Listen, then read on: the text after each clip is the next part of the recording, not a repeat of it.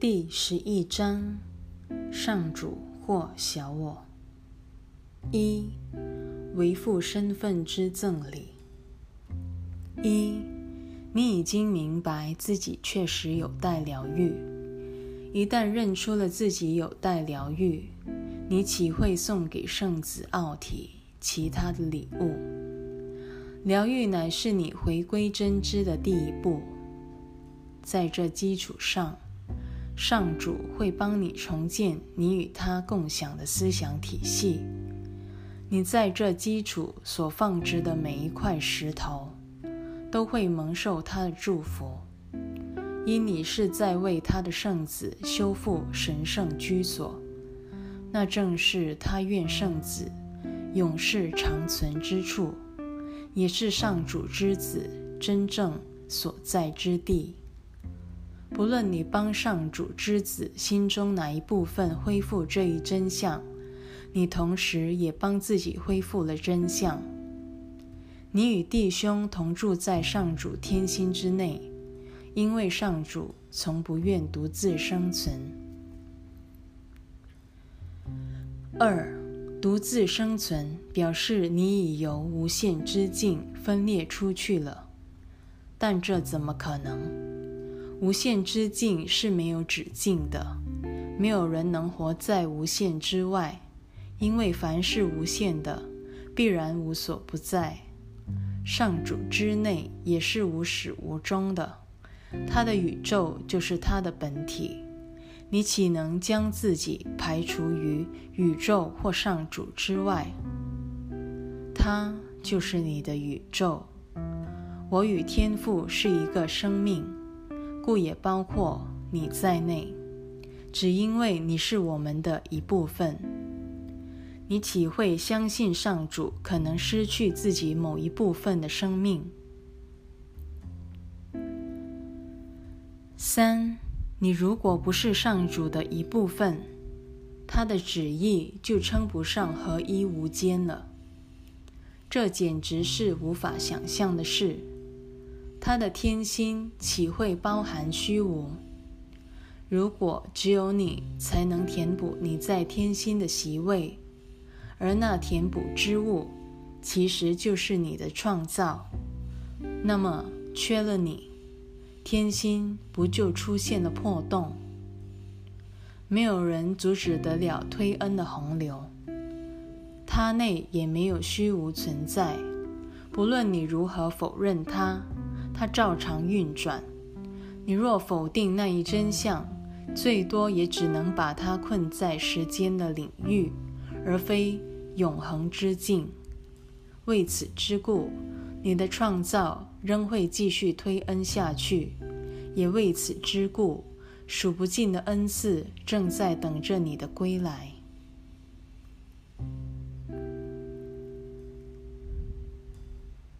四。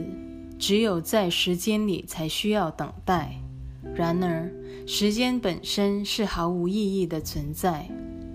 你已耽搁了自己不少时间，你只需认出永恒的那一位，从未创造过开始或终结，也从未在自己的造化，也就是他的创造童工之上设限，你便当下由时间中解脱了。你还不知道这个真相，只因你仍想限制它的造化，所以才会相信一切造化都是有限的生命。你一旦否认了它们的无限性，还可能知道自己所创造的一切吗？五，宇宙的运作法则不允许矛盾存在，在上主之前站得住脚的。在你之前，必也站立得住。如果你相信自己能够远离上主，必会相信他也远离了你。缺少了你，无限的观念便失去了意义。没有上主，你也变得毫无意义。上主与圣子的生命无穷无尽，因为我们即是宇宙。上主不可能残缺不全。也不会无儿无女，正因他不愿独自生存，才创造出与自己全然相同的圣子。不要夺走他的圣子吧！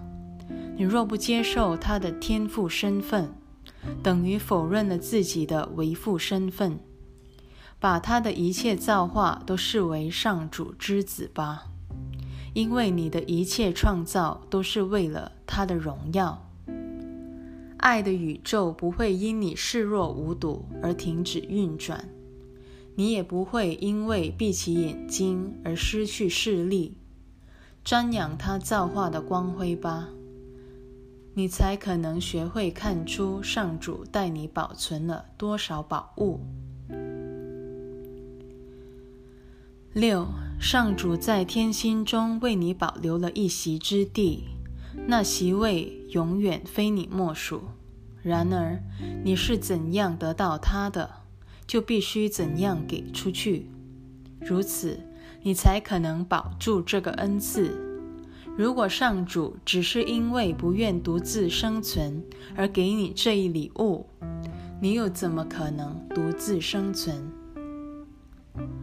上主的天心是不可能愈缩愈小的，它只可能愈扩愈大，因为他所有的创造都负有创造的任务。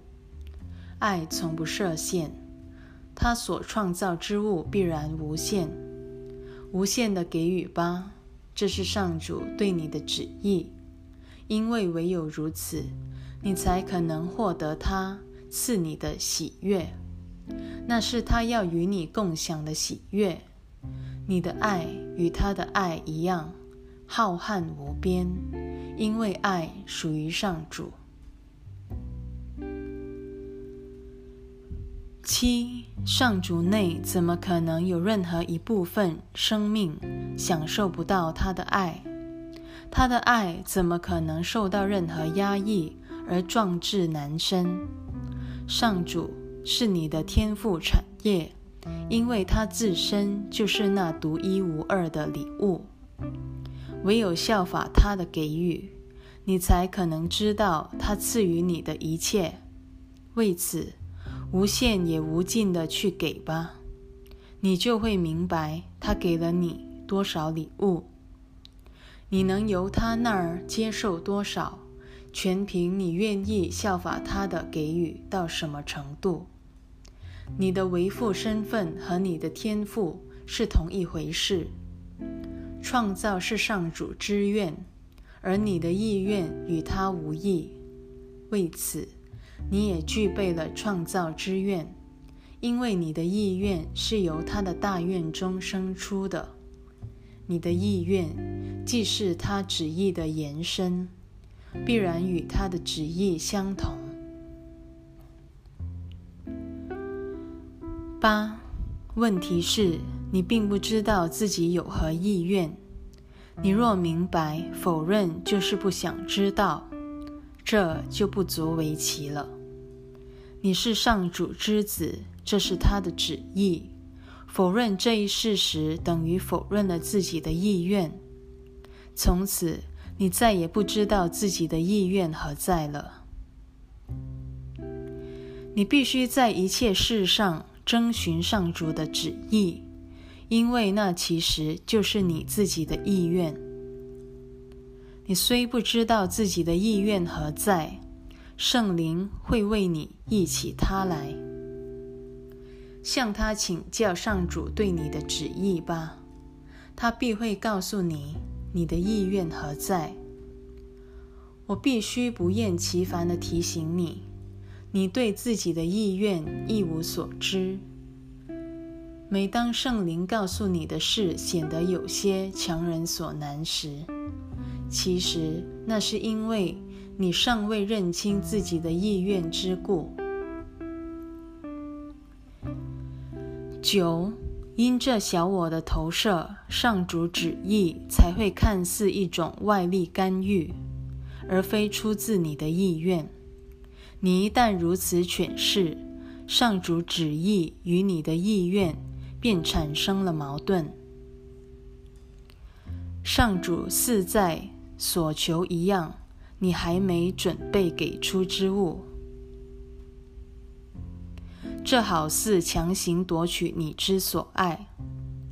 上主怎么可能做出这种事？他要的只是你的一点愿心而已。你之所愿，其实就是他赐你的生命。